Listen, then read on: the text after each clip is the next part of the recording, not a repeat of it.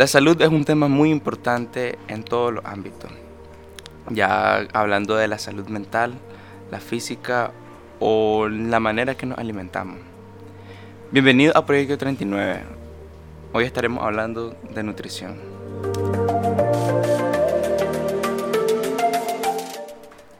Muy buenas, sean bienvenidos a un episodio más de Proyecto 39. Hoy tengo el placer de tener a como invitada a Aralit Ruiz, a la licenciada en nutrición Aralit Ruiz. Bienvenida, Aralit. Hola Álvaro, mucho gusto estar aquí acompañándote otro día más. bueno, Aralit, yo te invité a, al programa para hablar de un tema muy importante, muy interesante y que en lo personal a mí me gusta bastante, que tiene que ver con la comida. ¿Cómo las pasaba, en, en esta semana tan, tan movida a nivel mundial?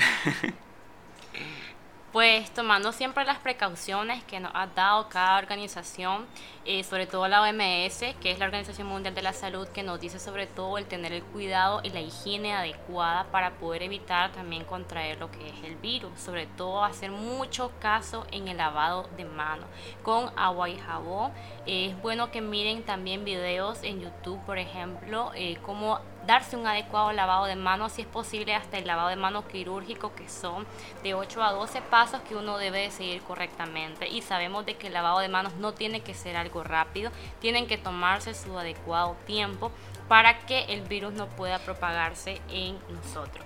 Así es, muchachos, ya saben, lávense las manos y con esto del alcohol gel, miro que todo el mundo está más preocupado del alcohol gel que por el jabón en sí.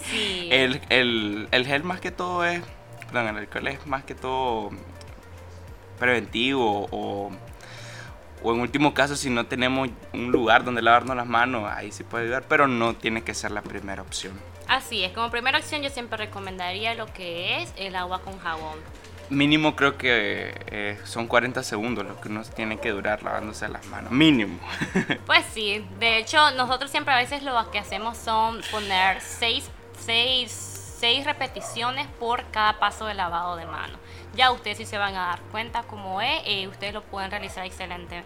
De hecho, es muy importante que los padres puedan enseñarle a sus hijos a poder lavarse las manos. Recordemos que ellos también están muy propensos a adquirir lo que este virus y también tener las medidas de precauciones si alguno de nosotros tenemos la gripe, pues aunque sea una gripe común, siempre es bueno eh, intentar estornudar a nivel del, del lomo, del brazo, es decir, no estornudar tapándonos con la mano, porque al saludar a otra persona de repente le podemos pasar ese virus, aunque sea una gripe normal, mucha gente se alarma demasiado, que tengo esta, es que tengo este síntoma y lo asimilan con lo del, lo del COVID-19, entonces mejor eh, tener las medidas preventivas para no poder pasar ningún tipo de enfermedades.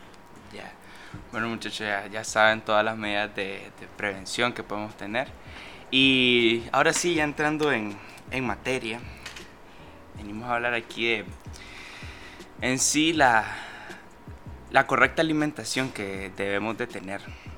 Me gustaría que nos hablara sobre la importancia de, de la nutrición de saber comer.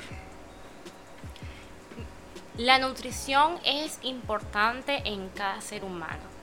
De hecho, desde que nosotros nacemos y antes de que nosotros venimos a este mundo, la madre debe de alimentarse correctamente para que el niño pueda salir adecuadamente nutrido.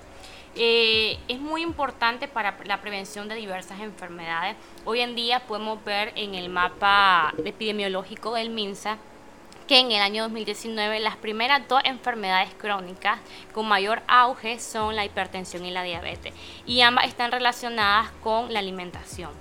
Eh, si bien es cierto, siempre eh, la OMS recomienda que desde que el niño nace se le pueda brindar lactancia materna exclusiva hasta lo, es decir, la lactancia materna exclusiva es desde que nace hasta los seis meses que el niño sea alimentado únicamente con leche materna es decir, con nada de fórmulas, nada de otro tipo de alimento. porque eh, esta leche cubre los requerimientos nutricionales del niño. Sea cual sea la enfermedad con la que él nazca, la leche se adapta a cada una de las necesidades del niño y es algo que tenemos que poder educar a cada una de las madres para que se la puedan brindar. La leche materna, de hecho, es una inyección inmunológica que previene al niño de muchas enfermedades que eh, tienen que ver con el tracto este, digestivo. Entonces, si nosotros eh, lo alimentamos de esa manera, incluso hay estudios que te dicen de que en el futuro puede prevenir un poco lo que es eh, la obesidad, el sobrepeso y también a tener un buen desarrollo cognitivo. Ya, siempre y cuando es bueno saber que un niño no debe de tomar la leche materna por algunas enfermedades, por ejemplo, eh, que tenga VIH-Sida, por ejemplo, o que realmente sea intolerante, ahí sí se opta por, eh, por fórmulas, correcto. Pero si no tiene esas necesidades, por ejemplo, es mejor la lactancia materna. Siempre es bueno eh, poder preguntar a los médicos de cómo hacer en el caso de que no te salga leche los primeros días, porque a veces es muy difícil, sobre todo si son las madres primerizas, pero hay que estarse estimulando el pecho para que pueda salir. Y nunca darse por vencido que la lactancia materna es lo mejor. Ya después se recomienda seguirla continuadamente después de los seis meses con alimentación complementaria hasta los dos años. Es interesante cómo desde los inicios desde antes de que nazca una persona, un ser humano, ya es importante nutrirse correctamente. Ahora, con el tema de, pongámoslo, las personas jóvenes entre los adolescentes, entre 13 a 20 años, yo, en mi experiencia personal, lo que yo puedo ver, eh, es que en los últimos años, en los últimos tiempos han venido personas con, con muchos problemas, personas jóvenes, las cuales están teniendo problemas muy graves debido a su alimentación. Sí, por eso es que vuelvo a recalcar que la alimentación en los primeros años de vida son primordiales. De hecho, ya cuando el niño ya puede comer por sí solo, eh, siempre es bueno también la educación por parte de los padres. Si vos a, un, si, si, un, si vos a los hijos los educás comiendo eh, demasiadas cosas dulces, por ejemplo, demasiadas frituras, demasiados meneitos desde pequeño, ellos van a querer, van, van a estar con ese hábito alimentario hasta su adultez, hasta su vejez. Y eso no es lo correcto, no es lo adecuado porque también el problema que hacemos es de que no le damos a los niños ningún vegetal, ninguna fruta, porque como tal vez no lo quieren probar, no lo volvemos a intentar, no miramos otras opciones de cómo incorporárselos en su alimentación. De hecho, la mayoría de las enfermedades que el día de hoy la mayoría de los adultos tienen son debido a la mala alimentación que tuvieron desde pequeño. O sea, las enfermedades no vienen porque en una semana comiste mal, no. Vienen por una mala alimentación que has tenido durante, a lo largo de tu vida. Entonces, desde que, de hecho, ahí se ha incrementado mucho eh, las enfermedades de diabetes tipo en los niños. Es algo que antes no se miraba. Y ahora cada niño está con mayor sobrepeso, con mayor obesidad. Y entonces viene el incremento de este tipo de enfermedad. La diabetes 2 eh, se da principalmente por una mala alimentación, ¿verdad? Este, entonces es muy bueno incorporar y alentar también lo que es la actividad física. Contame, este, cómo es em, ejercer esta profesión o armar un plan de, dieta a tus clientes o a tus pacientes eh, estando en un país como lo es Nicaragua. con su platillos tan rico que lo puedes encontrar en cualquier esquina, con la fritanga, la orden del día, toda la cena. Pues... ¿Cómo, cómo, cómo lidias o cómo, cómo has visto pues, este, este, este factor? Pues creo que cada plan de alimentación es un reto. Es un reto porque eh, se hace de manera individualizada tomando en cuenta los gustos de la persona y sus posibilidades económicas de poder optar a cada alimento. Sabemos que Nicaragua es un país donde la mayor fuente que nosotros obtenemos proviene por los carbohidratos. La mayoría de las fritangas, por ejemplo, las frituras que nosotros comemos, y es algo que cada uno de nosotros nos gusta. eh, y lo queremos aprovechar y también queremos que esté incluida en la dieta. Sin embargo, un plan de alimentación, eh, hay muchos factores por los cuales se individualiza una persona. Por ejemplo, la edad que la persona tiene, el sexo, la talla, la actividad física que ésta posee, si tiene alguna enfermedad este, o no la posee. Todo eso va en dependencia de las necesidades que esta persona vaya a requerir. En base a eso, luego se pregunta sus hábitos alimentarios, eh, que comió el día de ayer, por ejemplo, un este, un resumen de 24 horas, un recordatorio de 24 horas en las que nosotros miramos más o menos cómo es el consumo de alimentario de esa persona. Si es alto en calorías, si es bajo en calorías. Y les decimos, pues, al menos en mi consulta yo les pregunto, ¿qué te gustaría incluir en el plan de alimentación? Porque sabemos que un alimento no lo vas a dejar de un día para otro. lo tenés que dejar al suave. Lo importante al iniciar el plan de alimentación es conocer tus porciones como decís vos, eso viene ya desde, desde pequeño, o sea, un, un alimento tal vez que está incluido desde, desde pequeño y tantos años que han pasado y no lo van a dejar en una semana. Así es, entonces lo que se trata de poder enseñar más que todo no es cómo eliminarlo, sino cómo hacer la versión más saludable de ese alimento y también en qué porciones vos las puedes consumir siempre y cuando estimular lo que es la actividad física. La actividad física debe estar presente en todas las personas, en tanto en los niños, los adolescentes, los jóvenes, los adultos y los adultos mayores. La actividad física es importante, no siempre que estén realizando una dieta, un plan de alimentación, no. Tiene que estar en cada uno de nosotros porque así eh, tenemos muchísimos beneficios de la actividad física que me gustaría que cada uno después lo investigáramos porque este es un tema muy extenso. Y la verdad, eh, el poder realizarlo, el poder realizar un plan de alimentación y poder ver después el resultado es algo gratificante. ¿Ya? Y más que y más después de mirar que ellos pueden optar por ok, estoy cumpliendo mi plan de alimentación en el 80% y puedo darme un día o un tiempo de comida en el cual yo yo amerite comer algo que a mí me agrada o que pueda disfrutar entre familia. Es importante que no evites disfrutar tus tiempos de comida entre familia, sobre todo cuando hacen un festejo o un cumpleaños, no, incorporate a esa actividad y después puedes volver a tus hábitos alimentarios saludables, que es lo más importante de todo. Sí, yo digo que también pues ya no tenemos tantas excusas en, comer saludable, porque incluso hay pizza fit. Ah, y ahorita aprovechando que las frutas y la hay muchas frutas que ahorita están en flota. Están en temporada. Están en temporada y es algo que nosotros debemos de consumirla sobre todo. Además de que también nos ayuda a prevenir muchas enfermedades, nos fortalece nuestro sistema inmunológico y retomando lo del COVID este 19, ¿verdad? Este, si no quieren comprar también alguna vitamina en alguna farmacia para poder reforzar su sistema inmunológico, el consumo de estas frutas les va a ayudar muchísimo. Sí, porque de hecho todas esas vitaminas son extracto de la fruta en sí y si podemos consumir la fruta directa, pues mejor. Claro, normalmente las personas se suplementan cuando no pueden lograr alcanzar ese requerimiento que necesitan. Pero si podemos optar nosotros por cubrir todas nuestras necesidades con la alimentación, perfecto.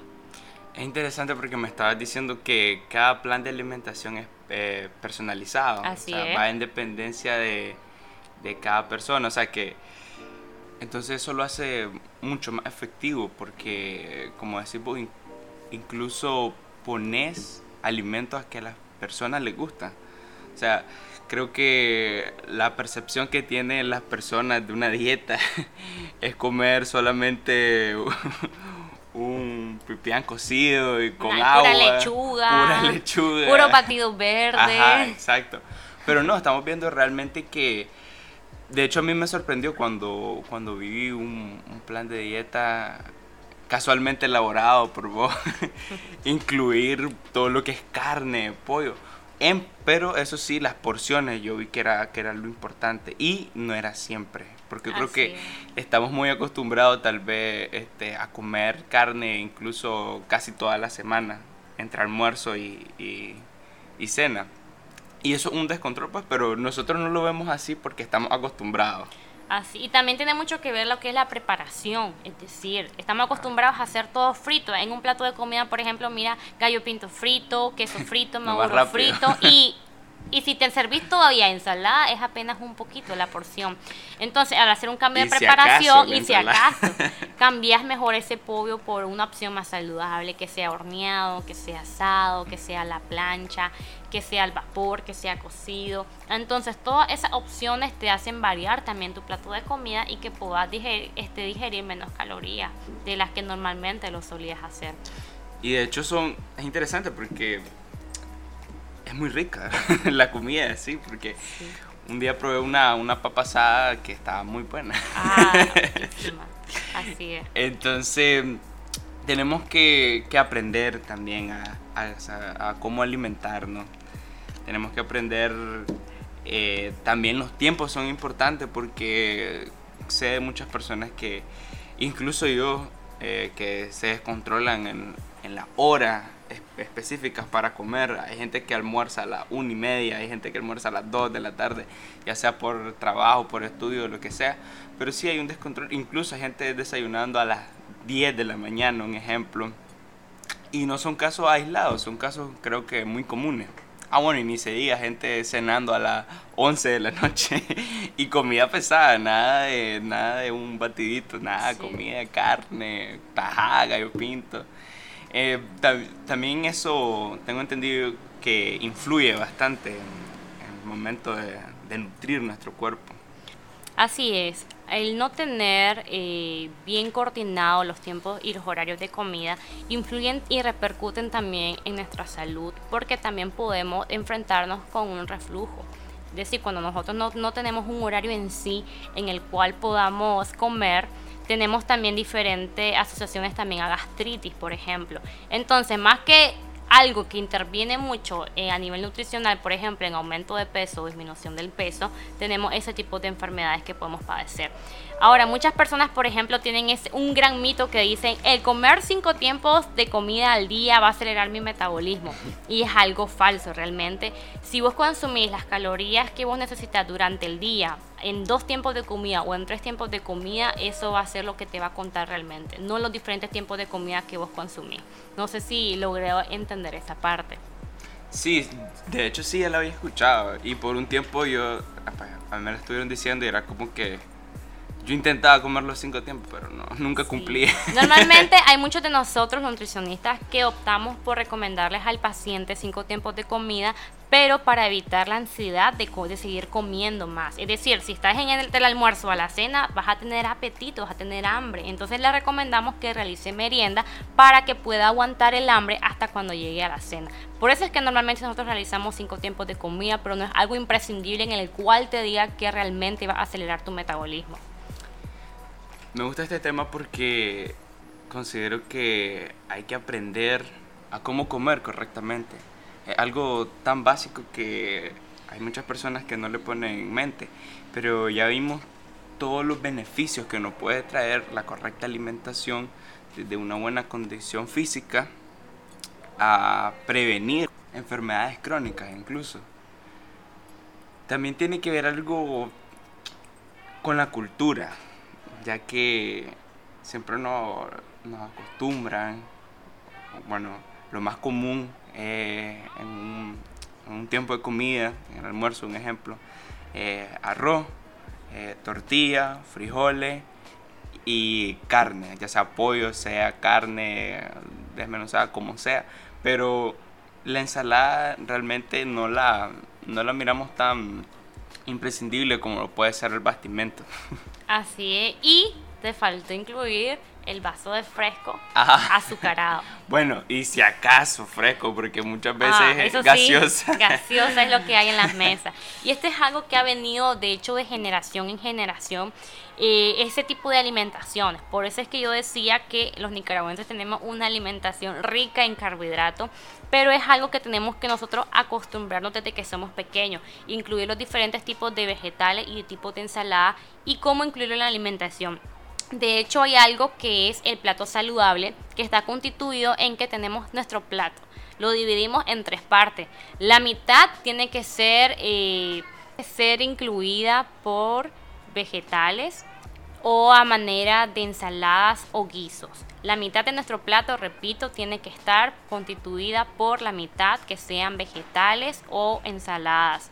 La cuarta parte tiene que estar constituida por carbohidrato y la otra cuarta por un tipo de proteína. Si eres una persona vegetariana, puede incluir este, alimentación en tus leguminosas, por ejemplo, que son ricas en proteínas, a base de quinoa o eh, otro tipo de proteínas que puede incorporar en la dieta. Entonces, esta alimentación saludable te va a permitir que puedas balancear tu comida. De hecho, este es un plato balanceado, ya en el cual vas a incorporar los vegetales y cada uno de los macronutrientes que te van a ayudar a, nutrir. Otra recomendación es que tal vez a los, frescos y les podamos incluir menos cucharadas de azúcar. Es decir, si hoy por ejemplo le echaba 4 cucharadas de azúcar a un vaso de fresco, intentamos reducir la mitad o una y que esa reducción vaya siendo de manera paulativa. Ya para cuando ya miremos ya solo le podemos agregar una o media cucharadita de azúcar. Es algo que nuestro gusto se va a ir adaptando. De hecho, porque de niño nosotros eh, que comimos algo dulce tenemos la tendencia de seguir comiendo dulce.